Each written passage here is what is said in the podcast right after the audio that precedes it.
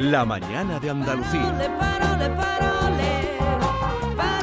Están aquí Carmen Camacho. Buenos días, Carmen. Hola, buenos días, Y Alfredo ¿qué tal? Valenzuela. Hola, Alfredo. Buenos días, muchas gracias a Cargado. todos también ¿Cuántos- lo que nos es que no te veo bien, que tengo aquí la pantalla delante. ¿Cuántos libros traes hoy? Eh, bueno, traigo uno y como me dijisteis que Sí. os gustó la idea aquella de recomendar libros de regalo, traigo otro, pero para solo para recomendar de regalo, que no nos vamos a extender Muy con él. bien. Ni que tuviéramos toda la mañana. Ni que tuviéramos toda la mañana. Empezamos con las palabras, querida Carmen.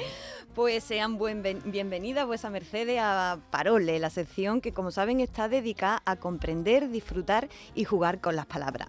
Y hoy vamos a comenzar precisamente por ahí, por jugar con las palabras un poco, creo, no sé bien a qué, porque del malabarismo verbal se va a ocupar hoy nuestro compañero Alfredo Valenzuela, que por lo visto ha leído o escuchado algo tan estupendo que me ha pedido paso en mi sección para contarlo y por supuesto se lo vamos a dar ahora mismo. Te escuchamos, Alfredo, somos todo oído.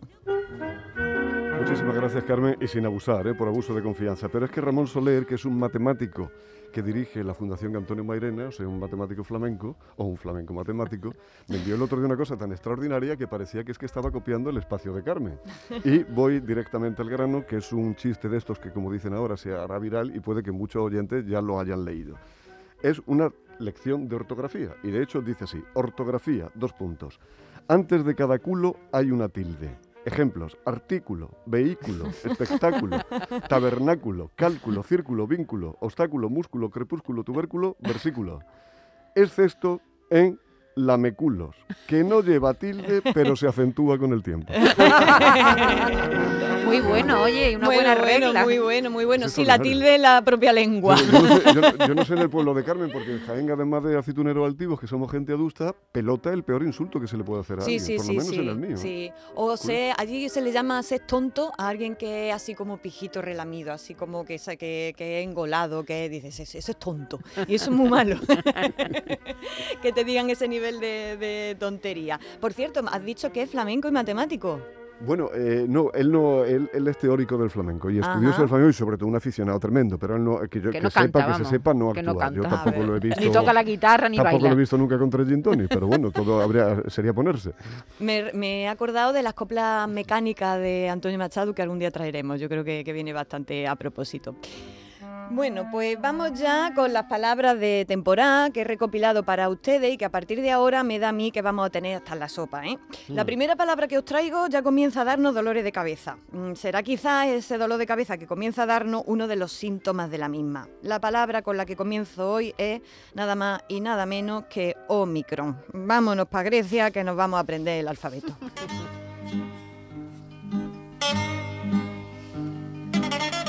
Ay, por Dios, a este paso, por desgracia, vamos a acabar por aprendernos el alfabeto griego de cabo Completo. ¿eh? Yo que no me lo sé, aquí estoy poquito a poco aprendiéndomelo. Ya sabéis, lo que nos faltaba. Ha aparecido en Sudáfrica una nueva variante del coronavirus.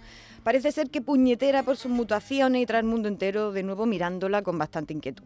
A esta nueva variante, por no ponerle nombre del sitio donde se ha detectado, que queda feo, ya lo sabéis, la han bautizado con una letra griega, Omicron, que es en concreto la decimoquinta letra del alfabeto y significa O, significa O, y micrón, pequeño. Omicron es la O pequeña o la O breve, como se diría en latín. En esta habla había, en estas lenguas había, ya lo saben, vocales cortas y largas.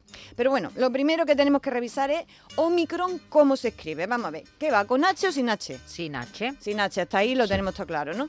¿Y cómo cierra? ¿Con N o con M? con N, ¿no? Eh, con N, Sí, con N, con- N. muy bien, muy bien. ¿Lleva tilde? A ver. Sí, en la O, ¿no? Sí, En en la, la O. primera ¿En qué O? Eso, En la primera. primera. Eso es, no me digáis como algunos dicen Omicron. Omicron no. Vale, Omicron. eh, Eso es los es. franceses. Eso es. Y bueno, eh, ¿se escribe con mayúscula o con minúscula? Eso ya no lo sé. Yo diría Ah. minúscula, ¿no? Minúscula, En minúscula. minúscula, en minúscula, como señala la ortografía de la lengua española, tanto los nombres de las enfermedades como los de los virus y sus variantes son sustantivos comunes, ¿vale? Y por tanto hay que escribirlos con en minúscula. He visto en algunos periódicos con mayúscula, ¿eh? Y sin cursiva, ni comillas, ni cosas de esas, ¿vale? Menos abriendo una frase, claro.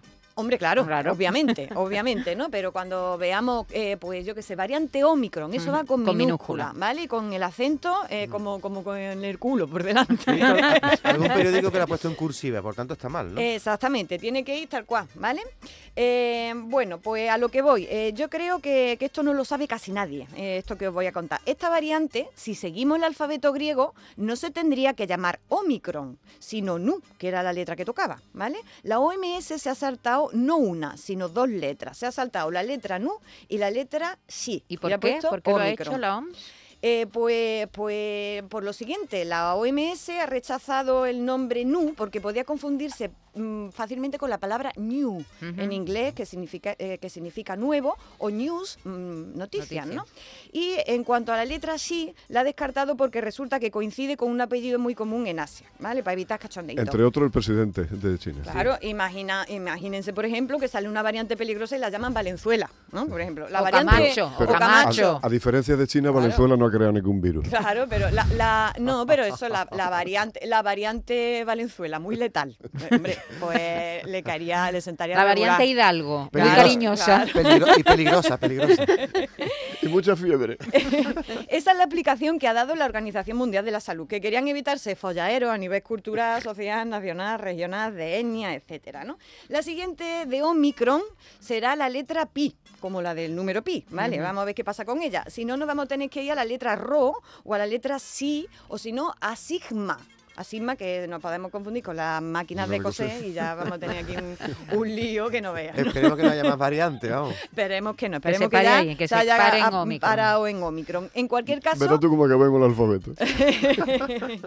Deseamos con todas nuestras fuerzas que la Omicron quede en el sustito, ¿no? Y que quede realmente en micrón, es decir, en pequeñita en su efecto, y no macrón, que significa en griego grandote. Fin de la clase de griego de hoy.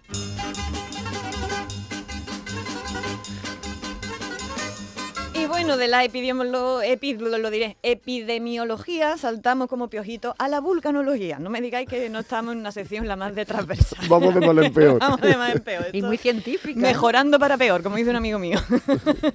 Porque tengo yo aquí una palabra preciosa guardada desde hace varias semanas y ya no espero más para sacarle y contarla. Durante estos largos días que llevamos expectantes con la gran efusividad del volcán de La Palma, Que no para, ¿eh? que no para en la más efusivo, ha sonado todo el tiempo un término que a mí al menos me parece especialmente poético. La palabra de, lo, de la que os hablo es tremor.